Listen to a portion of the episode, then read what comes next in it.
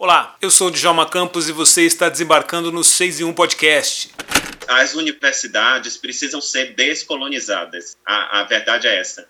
A gente tem uma, todo um corpo teórico, epistêmico, europeu, pensado para a Europa e que a gente tenta aplicar aqui.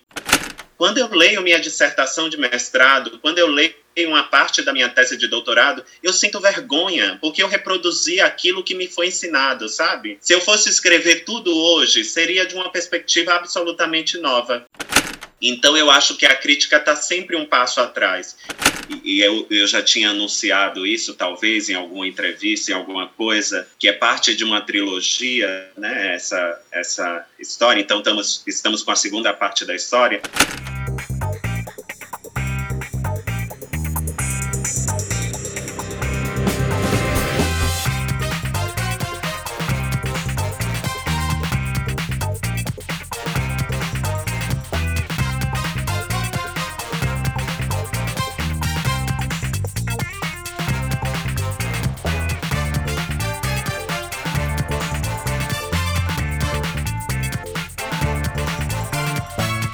Episódio de hoje, nós estamos extremamente animados em receber o escritor Itamar Vieira Júnior. Geógrafo, formado pela Universidade Federal da Bahia, concluiu mestrado e doutorado em estudos técnicos e africanos pela mesma universidade. Foram suas pesquisas para esses cursos que o levaram a percorrer inúmeras vezes o sertão da Chapada Diamantina, onde testemunhou fatos que o inspiraram a escrever o livro Torto Arado.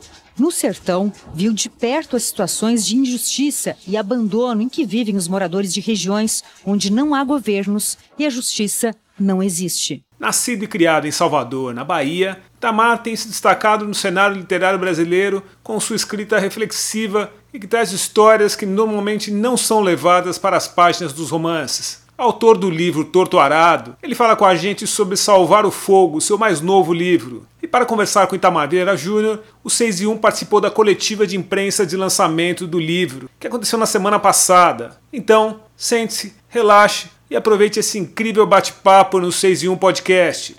E o 6 e 1 Podcast orgulhosamente abre alas para o escritor Itamar Vieira Júnior.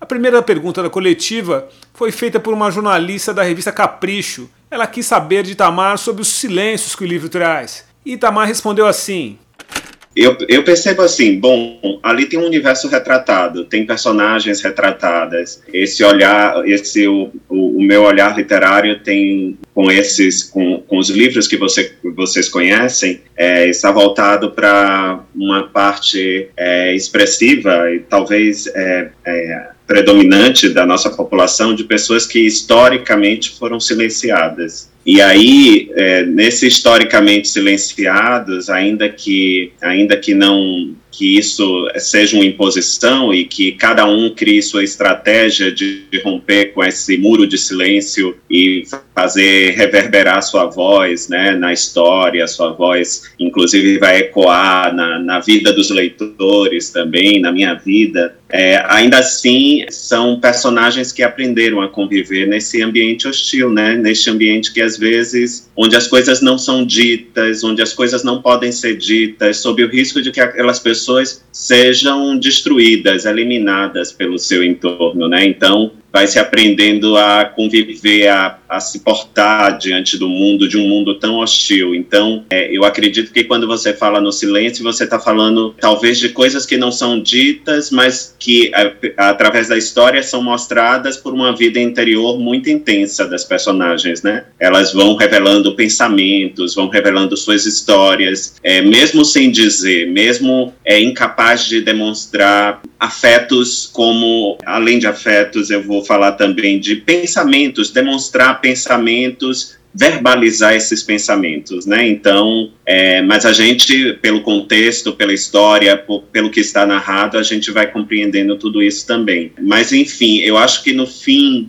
esse muro de silêncio sempre é rompido. E é não rompido necessariamente por uma voz, ele é rompido pelas circunstâncias, é rompido também pelo movimento movimento dessas pessoas, pela ação delas no mundo, né? Não necessariamente com palavras, mas com, com atos, com gestos. Então vão rompendo tudo isso. Quando, quando a Luzia se veste com o manto, né, ela, não, ela pode não estar tá falando nada, e não está, talvez, dizendo nada, mas ainda assim é um gesto que está rompendo com um silenciamento que é histórico, né, um silenciamento que acompanha essas personagens desde sempre. A segunda pergunta foi sobre o processo de produção de Salvar o Fogo. O jornalista quis saber se o livro foi, se foi pensado antes ou depois de Tamar ter escrito o agora clássico Torturado? A ideia de Salvar o Fogo veio durante o processo de escrita de Torturado. Eu, o Leandro, meu editor, está aqui.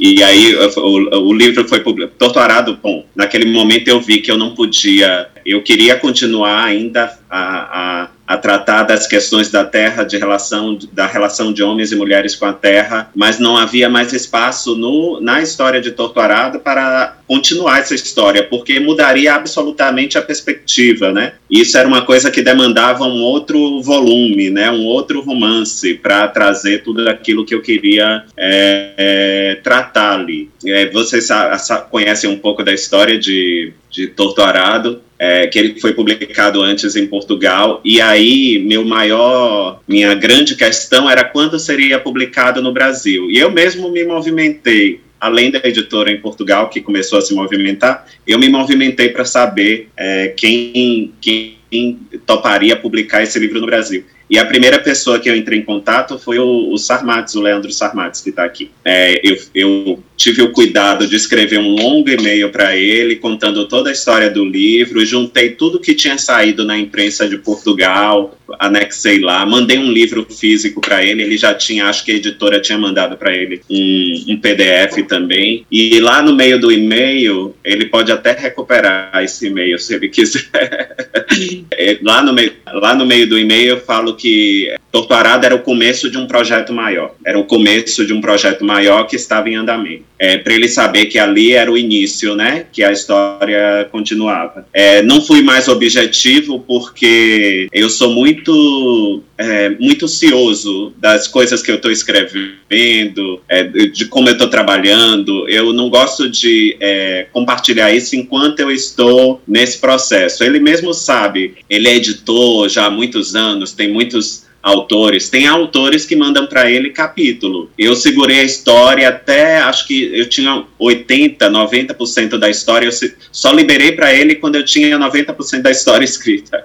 Ele ficou muito paciente, não me cobrou em nenhum momento, ele, ele foi muito paciente. É, enfim, eu, eu sou muito cioso, então eu não dou muito detalhe detalhes daquilo que, que está por vir, né? Até porque, bom, uma coisa é você projetar, imaginar, outra coisa é você executar, concluir. É, sempre pode ter, ter algo no meio do caminho que pode te impedir de concluir, né? Então, mas essa história já surgiu enquanto eu escrevi a história de Torturado. E, bom, para quem não chegou até o fim do livro, uma das personagens vai aparecer lá com, com mais força, né? Uma das personagens dessa primeira história. Então, ali eu já sabia que eu queria narrar a história da a história dessa personagem, das pessoas que estavam no, no seu entorno, né, que faziam parte da sua história. E bom, difícil foi executar depois, né, porque eu fiz vários planos. Primeiro, o primeiro plano foi antes de publicar Torturado, de Torturado ganhar o prêmio Leia, eu achei que eu ia publicar esse esse que eu ia escrever, desculpe, esse romance em 2018. Depois veio a, aí não consegui por uma série de motivos pessoais e também profissionais. Aí depois é, que foi publicado Torturado, eu digo, não, agora o livro já está na livraria, eu não preciso fazer mais nada. Eu me leio do engano, né? Eu fui, depois fui absorvido por tudo que, que veio. E aí eu só consegui, de fato, concluir é, essa história no ano passado. E, mas é, é algo que surgiu antes. Assim como, e eu, eu já tinha anunciado isso, talvez, em alguma entrevista, em alguma coisa, que é parte de uma trilogia, né? Essa, essa história, então estamos, estamos com a segunda parte da história, assim como eu já tenho a história de, desenhada, delineada no meu, bom, nas minhas anotações, naquilo, agora mesmo eu estava, antes de encontrar vocês, fui tomar banho e me veio várias ideias, mas não deu tempo de anotar, depois eu vou anotar tudo aqui, ó. Para não esquecer, porque veio umas ideias assim, eu digo não, isso aqui precisa, isso aqui precisa estar, mas não sei se será o próximo livro, talvez não. Eu tenho outras coisas, trabalhado em outras coisas, então, é, enfim, também não tenho pressa para concluir, mas é, é, essa, história também já estava desenhada, delineada ainda quando eu escrevia Torturado. Então, foi mais ou menos assim. Obrigado, então. A próxima a fazer a pergunta é a Adriana Teixeira, do Portal Vozes. É, Bom Nath, dia, o Eugênio, desculpe, Adriana, só interromper você. O Eugênio está um de mão levantada, ele está na listinha. Tá, né? Aqui. Depois pode, você, pode só porque eu, às vezes não, não, não usou o chat. Não, pode deixar. Bom dia, tá Adriana. das mãos levantadas também. Tudo bem? Tudo bem, Tamar? Bom dia. Eu hoje estou aqui como jornalista é, do Portal Vozes, que é um portal que tem circulação nos nove países de língua portuguesa. Então eu vou puxar a sardinha para esse assunto, tá? Retomando essa questão do sucesso de doutorado em Portugal, o, o Leia, o Prêmio Oceanos, aí eu tenho uma questão bem pontual para te fazer. Numa entrevista recente para o portal, o Agualusa comentou com a gente que a dinâmica, a temática né, é, africana não vem de livros em Portugal. Uhum. Então eu queria fazer uma provocação, na verdade, para uhum. você. É, ambos os livros, Torturado e Salva Fogo, têm essa ancestralidade, né, essa temática da ancestralidade africana permeando, que é o seu próprio DNA. Você acha, você concorda com a Galusa, ou você acha que, ao contrário, essa temática é uma temática, não no sentido de ser vendedora, de ser blockbuster, mas de é, cooptar, né, de atrair as pessoas, tanto que falam português, né? É isso que eu queria saber. Uhum. É interessante. Gosto muito do Agualuz, um grande escritor. Inclusive, eu tenho contato com ele, é uma pessoa muito cordial, muito gentil. Uh, mas eu não, não acho que é, exista esse. Bom, esse uh, Portugal, os leitores portugueses sejam refratários a histórias que tratam da realidade africana ou que tenham, né, é, alguma relação com, com, com a, a, os países de língua portuguesa, né, de, é, da África, é, não, não percebo isso. O que eu posso dizer é, é que é, o, o, a acolhida que Torturado recebeu em Portugal é, foi uma acolhida é, é, maior do que esperado, né? Portugal é um país pequeno, gente, é menor, tem uma população menor que o estado da Bahia, então nunca vai vender livros como vende no Brasil, né? E isso é um fato. É, mas é, tem um público leitor cativo. Autores como Mia Couto, por exemplo, é, hoje ele deve publicar simultaneamente em Moçambique e Portugal, mas ele começou publicando livros em Portugal, né? Não, enfim, a, os editores deles, é, é, deles, de muitos deles, estão em Portugal porque é, países como Angola, como Moçambique, Cabo Verde, tem, tem editoras pequenas que às vezes não têm estrutura para fazer a obra circular. Então, é, o Leandro Sarmates mesmo conhece o editor de muitos deles, né? Que é o editor, o, o, o lendário editor do José Saramago, o Zeferino Coelho.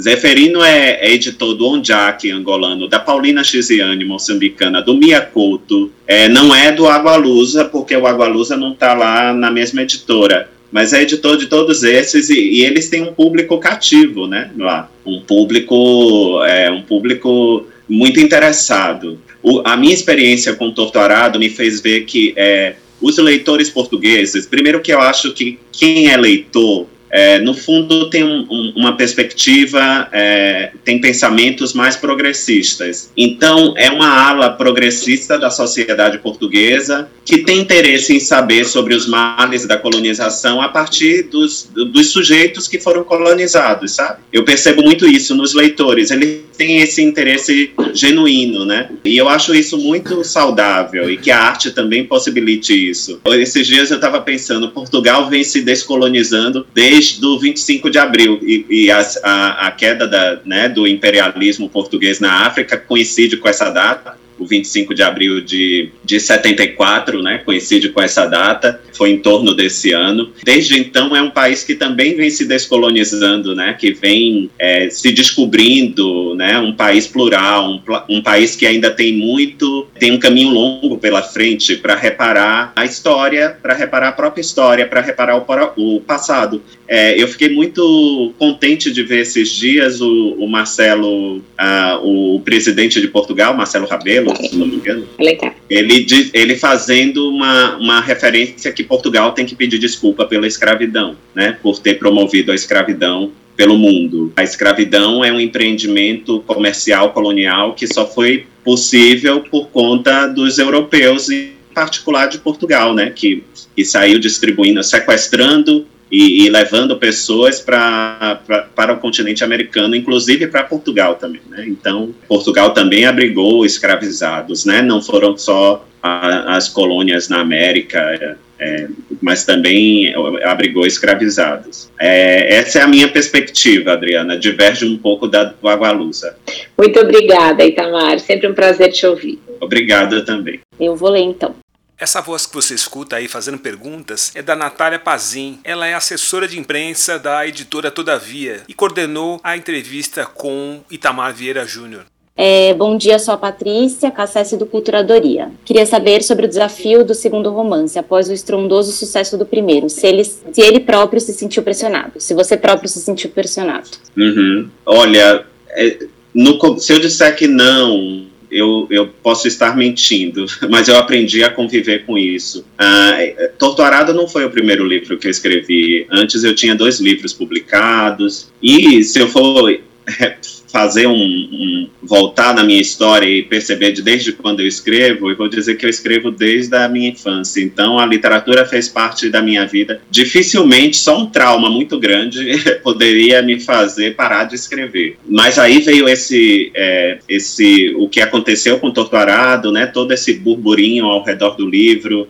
é, o, o, a quantidade de leitores que o livro conseguiu, de traduções, é, de prêmios, é, de fato para um estreante, para um, alguém que não era conhecido no cenário nacional, isso pode é, ser um, é bom para, inclusive para fazer que sua literatura seja conhecida, mas também pode causar algum tipo de bloqueio, né? A pessoa pode não conseguir fazer mais nada. Eu tinha consciência disso, e aí é, cheguei a um momento crítico, acho que foi logo depois do anúncio dos prêmios Oceanos e Jabuti, eu disse, ah, agora eu vou cuidar da minha vida. O que tinha que acontecer com o Torturado já aconteceu. E lendo engano, né, porque ali, é, depois disso, o livro vendeu muito, conquistou muitos leitores. Eu precisei falar com muitas pessoas sobre esse livro, continuo falando, né, sobre, sobre esse livro. E, e aí eu disse, e agora, né, o que é que vai ser? E aí eu teve um momento que eu disse não, eu não posso viver em função de Torturado. É, meu projeto literário é maior do que este romance. É, eu preciso de tranquilidade para poder escrever. E fui cavando, assim como eu cavei para escrever Torturado, tempo, porque eu trabalhava, né? Tinha inúmeras atividades e não tinha tempo. É, eu fui cavando o espaço e o tempo e o equilíbrio para poder voltar a escrever como eu escrevia antes. É, se me perguntarem, foi do mesmo jeito? Não foi, porque tinha muitas interrupções, é, eu, eu, eu, tinha uma jornada de trabalho é, estendida, porque eu era servidor, ainda sou servidor público, mas agora estou licenciado é, do serviço público, mas eu é, continuava como servidor público, continuava viajando para divulgar Torturado, convidado para festivais e outras coisas, e tinha que escrever, porque para mim escrever é importante, né? É parte do, do que eu faço desde sempre.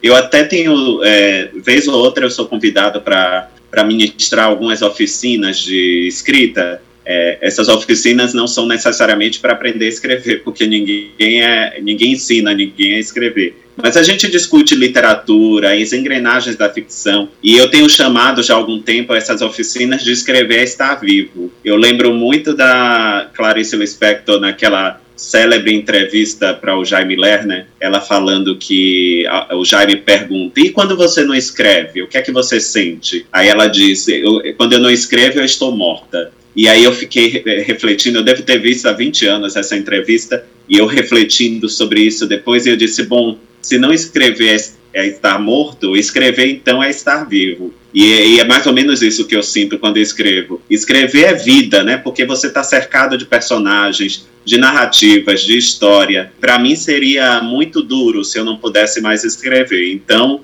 da porta da minha casa para fora, está tudo que está acontecendo com o Torturado fica para lá aqui dentro, no meu local de trabalho, com as pessoas que, que vivem comigo, com as pessoas que eu amo, aqui eu sou apenas o, o velho Itamar que continua a escrever. Então, aí eu consegui estabelecer um limite, coloquei uma barreira de fato para não me afetar. E acho que deu certo.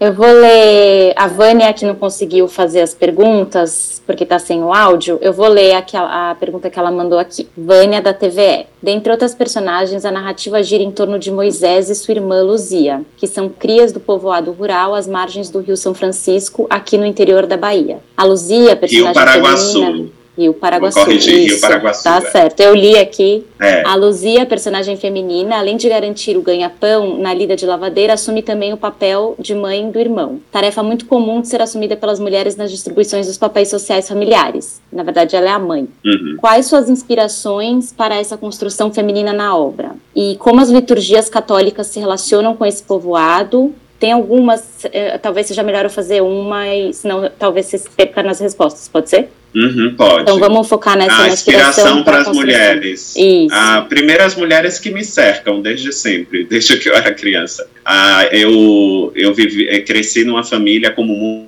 muitos de nós, acredito aqui, muitas famílias que enfim as mulheres são as personagens fortes, né? É, elas saltavam uh, aos meus olhos, ao meu sentido observador. Então, a, a minha convivência com elas é, me ensinou muito sobre, sobre essa, uh, sobre o que elas carregam. Não estou dizendo que são mulheres é, que uniformes, que todas são corajosas, nem que todas, enfim, todas carreguem essa, é, essa força. Acho que carregam força, sim, mas são forças distintas. É, e eu fui aprendendo a observar tudo isso e, e, acho que elas emergem com força nas minhas personagens. Depois, é, trabalhando é, no campo, já há 17 anos que eu trabalho viajando, conhecendo pessoas, conhecendo mulheres no campo, é, é, no campo brasileiro, é, em, em, especial no Nordeste, eu fui percebendo que aquela, aquela força das minhas familiares é, se espelhava um pouco na força daquelas mulheres, né? Que às vezes estavam liderando suas famílias, suas comunidades, e aí eu via um sentido muito forte para isso tudo. E acho que é por isso também que elas, de alguma maneira, ganham força nessas histórias. E eu até contei isso no meu encontro com livreiros, na anteontem. É, eu disse: se a gente está falando de histórias que trazem uma perspectiva é, decolonial, uma, uma perspectiva. É, nova, né, de um outro olhar sobre a história e sobre as personagens do Brasil, a gente deve lembrar que o, o, a antítese, o empreendimento colonial, ele foi gestado e projetado por homens, né? Então, muito daquilo que toda essa tudo tudo aquilo que às vezes permanece como nocividade na nossa sociedade tem uma relação com esse pensamento patriarcal. Então, se é uma história também que se propõe decolonial, é uma história que vai trazer a, tudo aquilo que foi apagado, tudo aquilo que foi silenciado. E as mulheres muitas vezes foram silenciadas ao longo desses séculos na participação da, da vida ativa, né, do pensamento do país. E aí é uma espécie de. Eu estou devolvendo para elas um pouco desse protagonismo ou desse equilíbrio que foi usurpado né, pelo patriarcado. É, acredito que por isso elas estejam presentes e sejam marcantes também. Tem mais é, uma pergunta que estava na mesma dessa da Vânia, que, que é como as liturgias católicas se relacionam com esse povoado e como a questão religiosa está posta no livro. E o que Tapera de Paraguaçu, aqui na Bahia, tem a dizer e inspirar o Brasil? É, me interessa muito menos a, assim, as práticas religiosas, as liturgias é, no romance. Me interessa mais que a igreja, narrar a igreja como uma cúmplice do empreendimento colonial. Eu, bom, e isso está na história, isso é trazido na narrativa a partir da perspectiva das personagens. Elas estão lá, elas vivem ao redor do mosteiro, o mosteiro controla as terras da região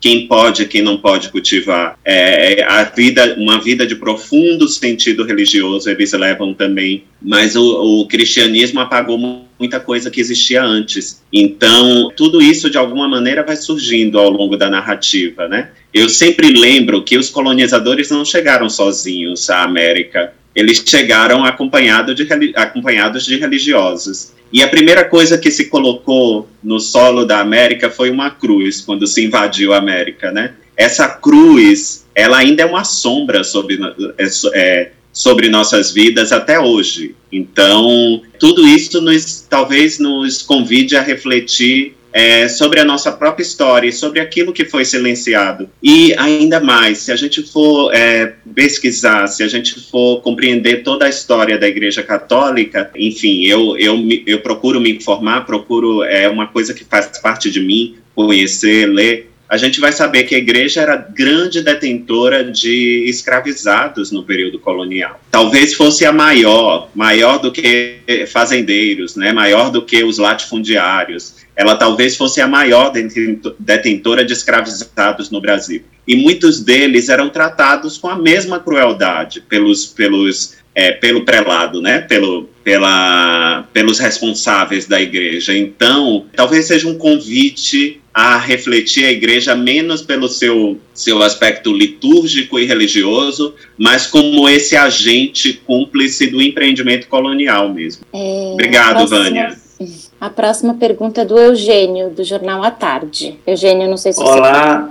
você... Itamar, parabéns pelo livro, eu li Torturado, achei espetacular. Ainda não li Salvar o Fogo, mas tenho lido que há muitas semelhanças entre os dois livros. Eu acho isso interessante. Eu queria saber se isso é proposital, se um é a continuidade do outro, e que que o, o que, que o leitor vai encontrar de diferencial em Salvar o Fogo. Se um é a continuidade do outro, o que tem de novo em Salvar o Fogo. E uma, uma outra pergunta rapidinha também. Se Salvar o Fogo já está no mesmo caminho de Torturado e já tem projetos para teatro e audiovisual, por exemplo. E um prazer falar contigo, viu? Prazer também, Eugênio. Eu não sei se eu vou conseguir responder sua pergunta. Ah, o que tem de semelhança entre Torturado e Salvar o Fogo? Talvez os temas mais gerais, a relação das pessoas com a terra, isso que eu já tenho anunciado, uma perspectiva, a perspectiva das personagens mulheres também na história, embora Salvar o Fogo não seja uma história só de mulheres, ainda ali é, tem personagens relevantes, né, homens relevantes, inclusive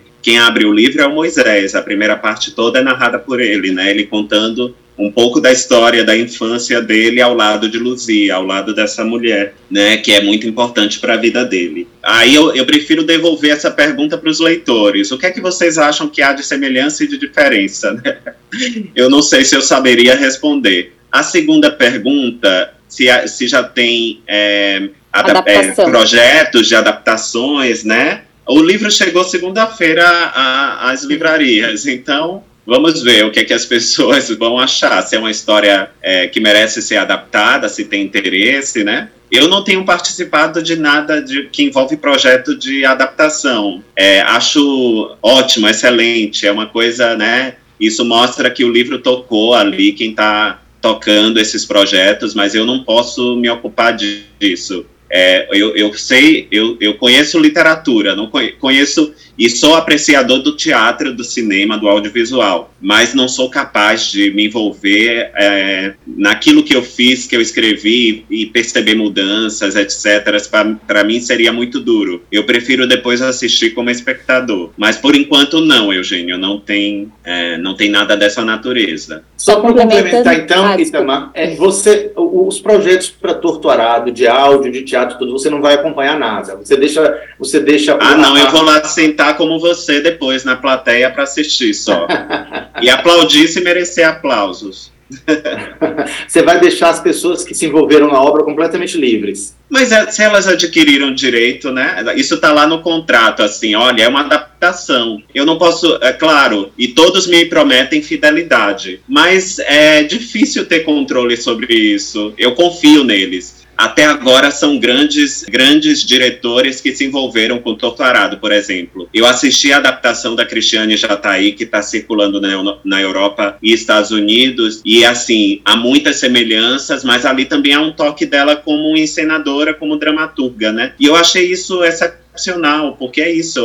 Eu gosto, eu, eu prefiro acreditar que ela usou da liberdade de criação dela e, e fez uma obra é, que é uma adaptação que é inspirada no livro, mas que também tem a marca dela, né? E eu acho isso excepcional. Gostei, aplaudi a, a da Cristiane Jataí. Tem duas aí para que anunciaram, que é a do Aldri Anunciação para o teatro e a do Heitor Dália para o audiovisual. Estou aguardando para ver se vai ficar bom também, se merece aplausos. Mas pelos grandes diretores que eles são, né? O Aldri é escritor, dramaturgo, ator, é uma pessoa incrível. O Heitor também nem se fala, né? Tem uma trajetória é, excepcional. Eu acredito que eles vão dar o melhor dele para contar essas histórias. Só complementando com relação a adaptações aos, aos, interessados, né, em adaptação de Salvar o Fogo, essas negociações elas ainda não foram abertas, como o Itamar comentou, o livro acabou de chegar nas livrarias, então a ideia é que, apesar da gente já ter, já ter recebido manifestação de interesse,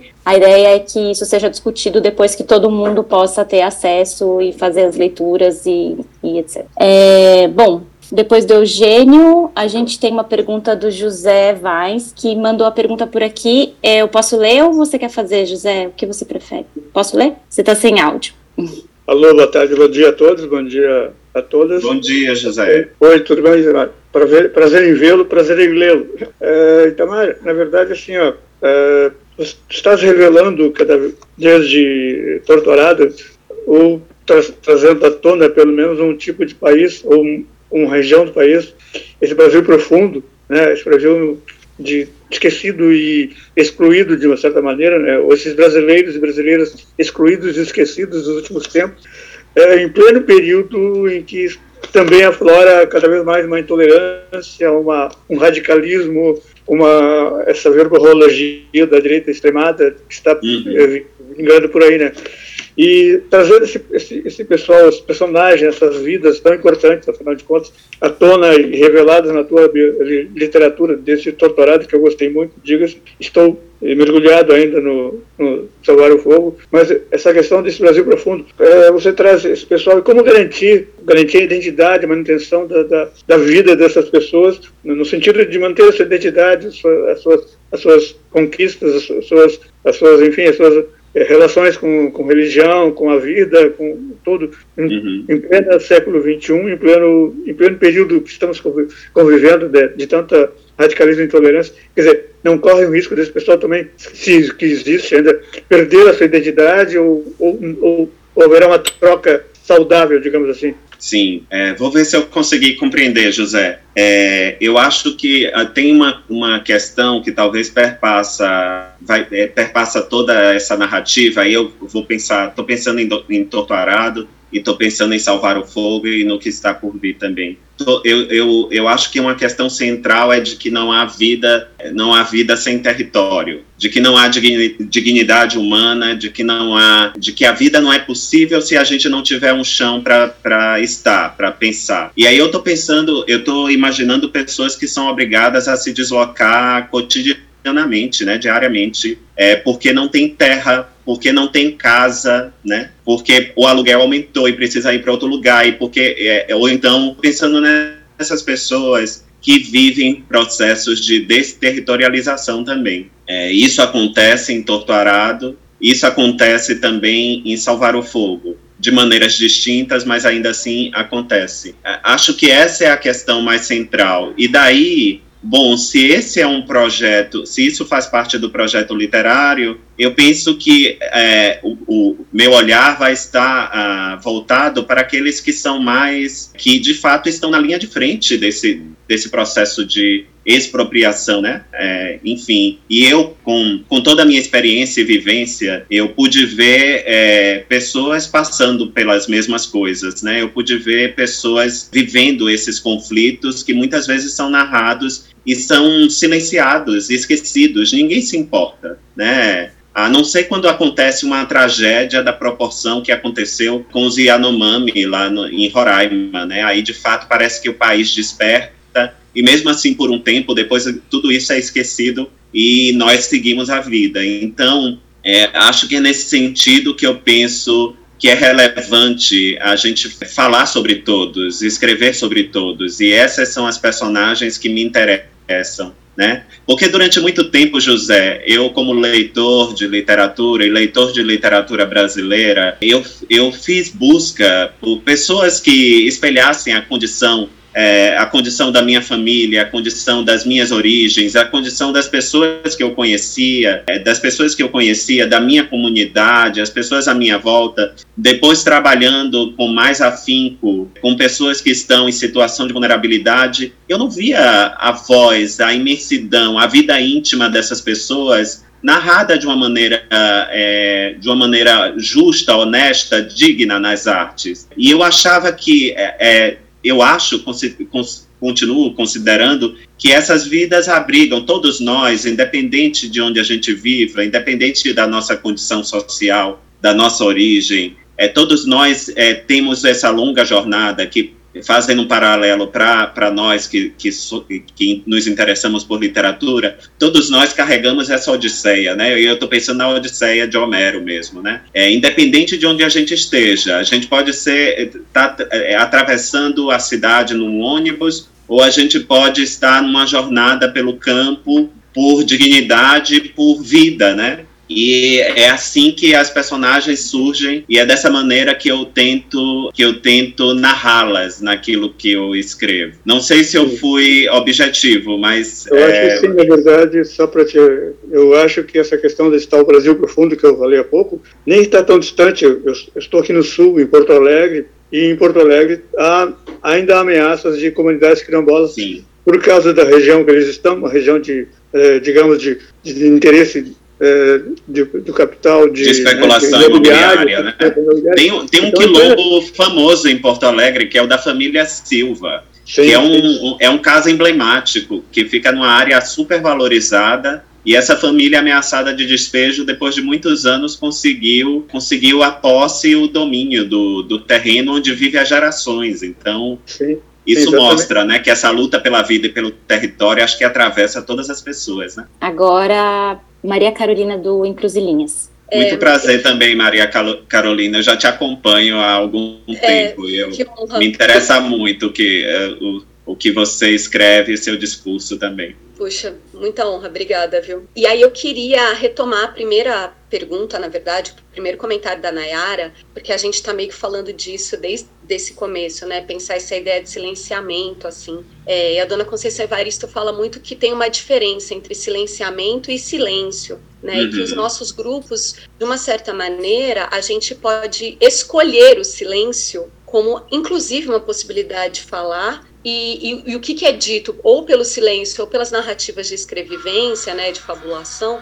como que elas, de uma certa maneira, fazem com que a gente reivindique a nossa humanidade, né? Uhum. E aí eu queria muito que você falasse, assim, sobre isso, porque é o que me parece que acontece também é, nessas narrativas. Esses silêncios, na verdade, eles revelam e são escolhas, né? Acho que teve muito é, entorturado Acho que isso ficou de, de uma forma muito emblemática pela é, foi foi transmitida de uma forma muito emblemática pela personagem Belonísia, que perde a língua, né? Todos aqui leram Torturado. Ela perde a língua e, enfim, ela é a personagem, ela é a personagem que não tem voz para o mundo. Mas a, a maravilha da a maravilha da literatura é que nós acessamos o pensamento dessa mulher. E ali não há não há silêncio, né? Não há silenciamento. Ela é uma fera, rugindo, uivando, falando o tempo todo. É uma força da natureza. Eu acho que é, o grande barato da literatura é esse, é porque a gente pode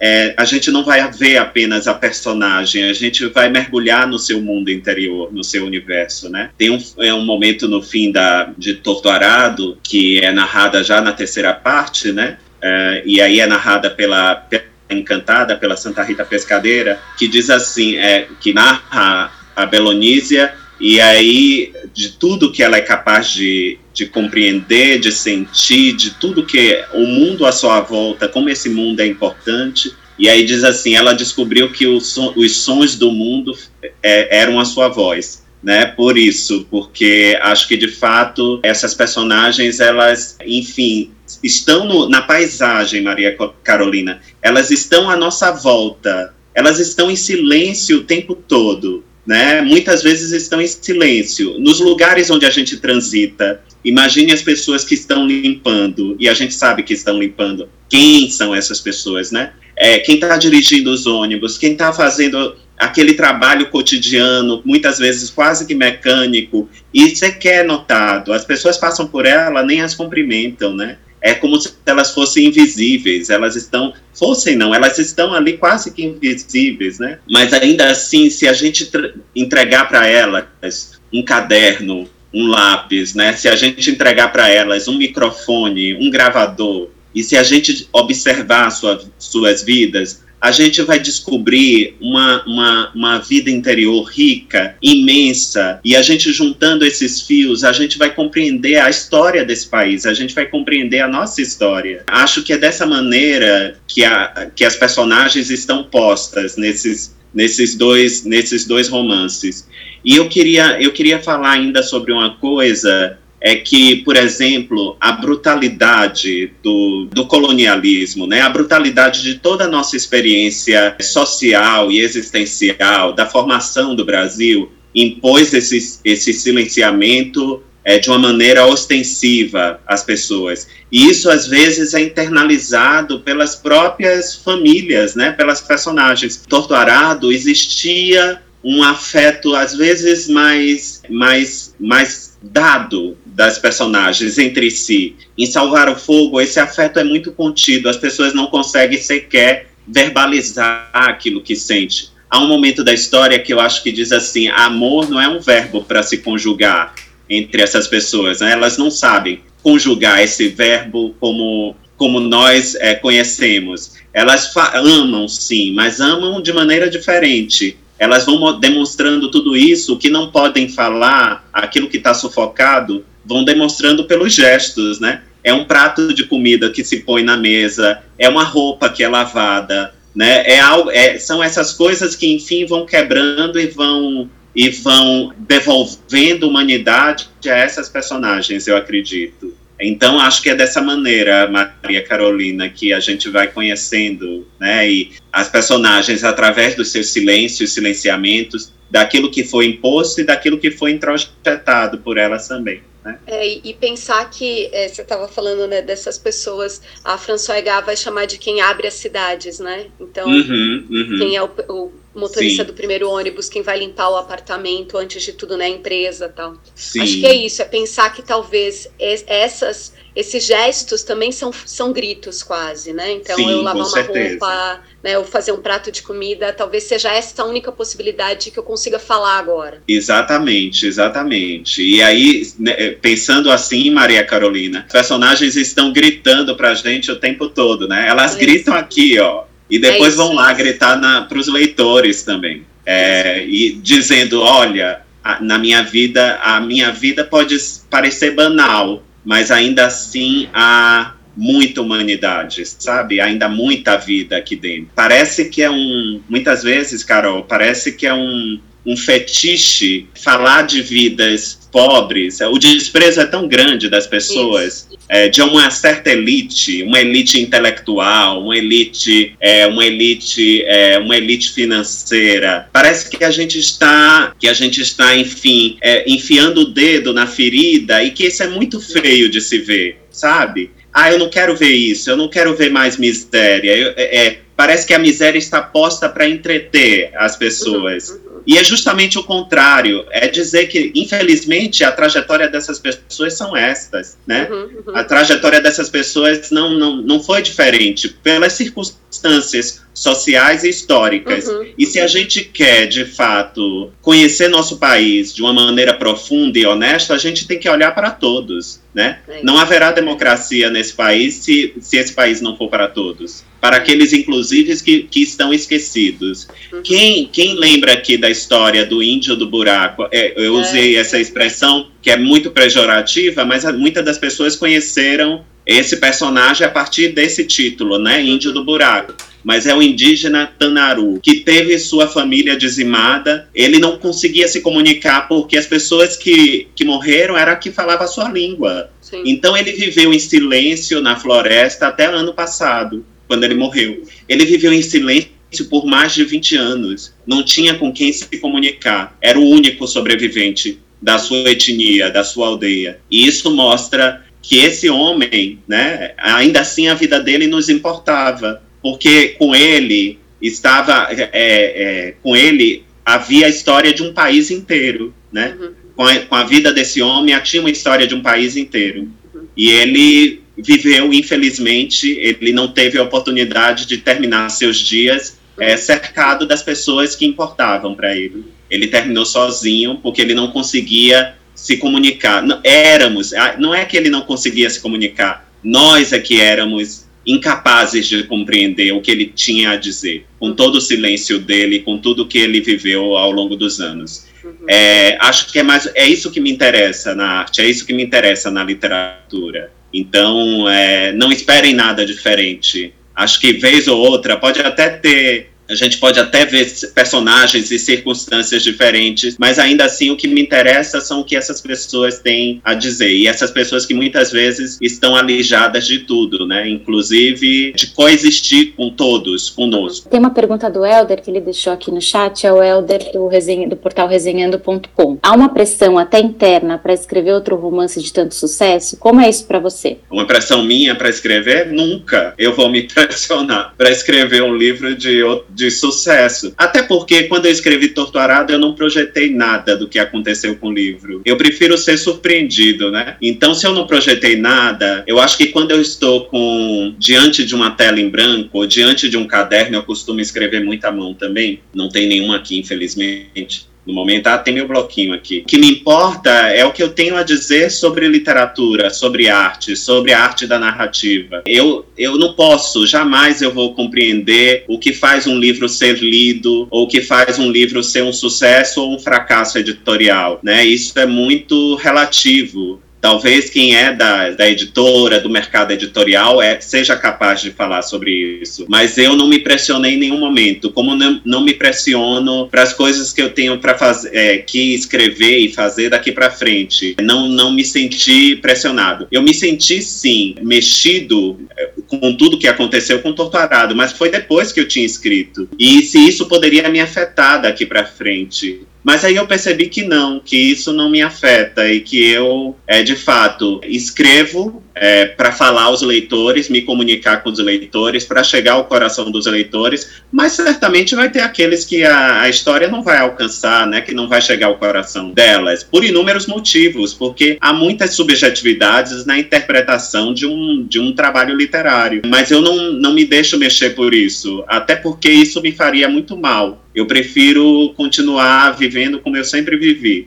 Tem mais uma pergunta do Gabriel. Vou ler aqui a pergunta do Gabriel. Sou Gabriel, escrevo para os portais Culturadoria e Screamiel. Você me parece estar construindo um universo em sua literatura, seja nos contos de Dora Maar ou a Odisseia e seus dois romances Torturado Salvar o Fogo, há esse interesse por um Brasil profundo, pela escrita que dê voz para histórias que são, ao longo de uma história maior, invisibilizadas. Como se deu essa construção? Você tinha esse objetivo desde o início? E o que você tem lido ou escutado, visto em outros campos da arte que contribuiu para a escrita desse novo trabalho? Eu acho que eu tinha isso desde sempre, primeiro por conta das minhas origens né? Eu vim de uma família é, que realmente são pessoas muito semelhantes às, às personagens que habitam aquilo que eu escrevo. Então, eu não poderia falar, por exemplo, sobre uma, uh, sobre uma professora intelectual da universidade, ou ainda assim sobre. É, é, não poderia dar protagonismo né, a uma personagem como essa, porque não faria sentido para mim, para minha vida. E ainda assim, eu acho que a história sempre foi contada pelos vencedores, entre aspas, né? Aqueles que se julgam vencedores. Bom, isso já está posto, está escrito, tem muita coisa escrita, a gente pode acessar. Me interessa escrever aquilo que não foi escrito. É, me interessa escrever a, a, a, história daqueles que não puderam escrever suas histórias. Então, acho que de alguma maneira a, o que me move a escrever literatura é isso: é escrever a história daqueles que foram silenciados, como a gente já falou aqui, né? Que foram invisibilizados. Acho que isso sempre fez parte do meu projeto literário, de alguma maneira. É, nesse momento tem um enfoque no campo. é, é provável que daqui a um tempo outras coisas estejam aí no meu campo de interesse, que isso também é, possa estar espelhado em outros contextos, em outras histórias, em, outro, em outros territórios, é, que não apenas esse do campo. Mas é, eu acho que é, é, dessa maneira que as histórias me interessam, é isso que faz o, o meu projeto literário. Acho que eu esqueci a última parte da pergunta, o que eu estava lendo, né? Ou ouvindo ou vendo. Ah, eu estava lendo o livro da, da Olga Tokarczuk, o terminei de ler o Escrever é muito perigoso é um livro de ensaios, é, tem muita coisa que ela compartilha com os leitores sobre a escrita, sobre a compreensão dela de literatura. É um livro muito interessante. Eu terminei de ler um livro faz algumas semanas também, que é este o, do Malcolm Ferdinand, Uma Ecologia Decolonial, pensar a partir do mundo caribenho, um livro extraordinário, adorei conhecer o Ferdinand é um autor jovem, de 37 anos. Bom, acho que ele é professor na, na França e é, é, ele tem origem na Martinica. É um intelectual da Martinica, do Caribe, né? E eu fiquei muito impressionado, assim, com o pensamento dele. que mais? Eu estava lendo esses dias a dançarina de Izu, que eu voltei do Japão, e eu, do Yasunari Kawabata. Aí eu estava lendo, é um livrinho curtinho e um, um, um, jornalista japonês é, que adora literatura é, me falou desse livro. Ele me falou uma coisa interessante, que ele ama tanto literatura, mas nunca teve coragem de se aproximar de, de autores. E aí, o que ele faz, o que ele fez, ele já é um senhor de idade. Ao longo da vida, foi visitar o túmulo de todos aqueles autores que fizeram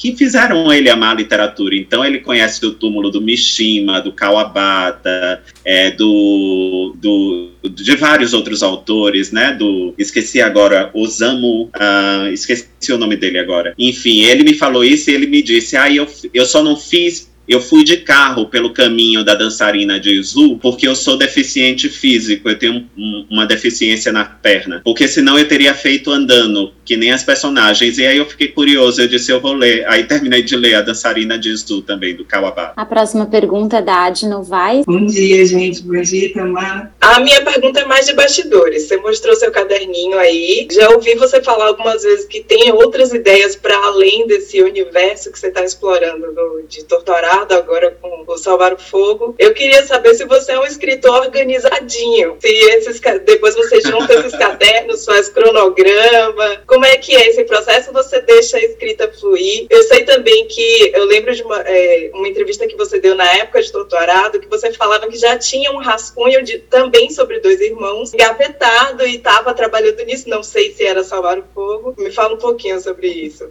Ah, você, é, você tem uma boa memória.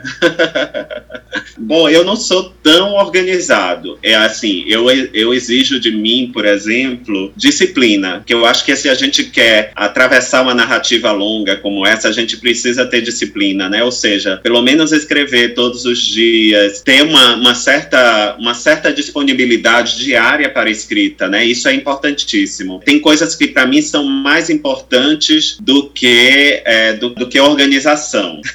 Aí eu vou mostrar aqui para vocês a minha organização. Peraí, só para vocês verem. Olha, isso aqui é onde eu escrevo. Olha a quantidade de livro aqui, olha a quantidade de livro aqui. Esse é o lugar que eu escrevo. Então não é muito organizado, né? E eu, gosto um pouco desse caos. Esse caos me ajuda a pensar. E mesmo quando eu estou pesquisando, anotando, é, eu não sou muito sistematizado. As coisas, né, vão eclodindo, são meio caóticas. E isso, isso acho que não, não é nenhum impeditivo para que eu consiga prosseguir. Às vezes, uma coisa muito organizada termina me bloqueando, sabe? termina sendo é, improdutivo. Eu digo que eu fiquei, eu até brinquei com ela, é, que eu encontrei recentemente a tradutora de Torturado para o japonês. E assim, eu sempre estabeleço contato com os tradutores, eles têm dúvida, a gente troca informações. E ela foi a mais, é, é uma, uma, uma grande tradutora, já traduziu Machado de Assis, é, o Milton Atum para uh, para o japonês. Ela é professora da Universidade de Tóquio há muitos e muitos anos. E ela me mandou todas as dúvidas dela numa planilha Excel, tudo sistematizada, com cores diferentes. Quando eu abri aquela, quando abri aquela planilha, me deu quase que um bloqueio, sabe? Eu digo, nossa, que coisa organizada. Será que eu sou capaz de, de arrumar, de responder a tudo que está aqui, né? Tudo que ela colocou? E eu brinquei com ela, eu contei isso lá. Ela riu, inclusive. Mas eu, eu não sou muito é, organizado nesse sentido, né? Mas a minha organização talvez seja é, aquilo que eu preciso ter para escrever. Eu preciso ter disciplina, eu preciso de silêncio, eu preciso estar num ambiente doméstico. Aos poucos eu estou aprendendo a escrever também fora do ambiente doméstico, mas ainda é meu lugar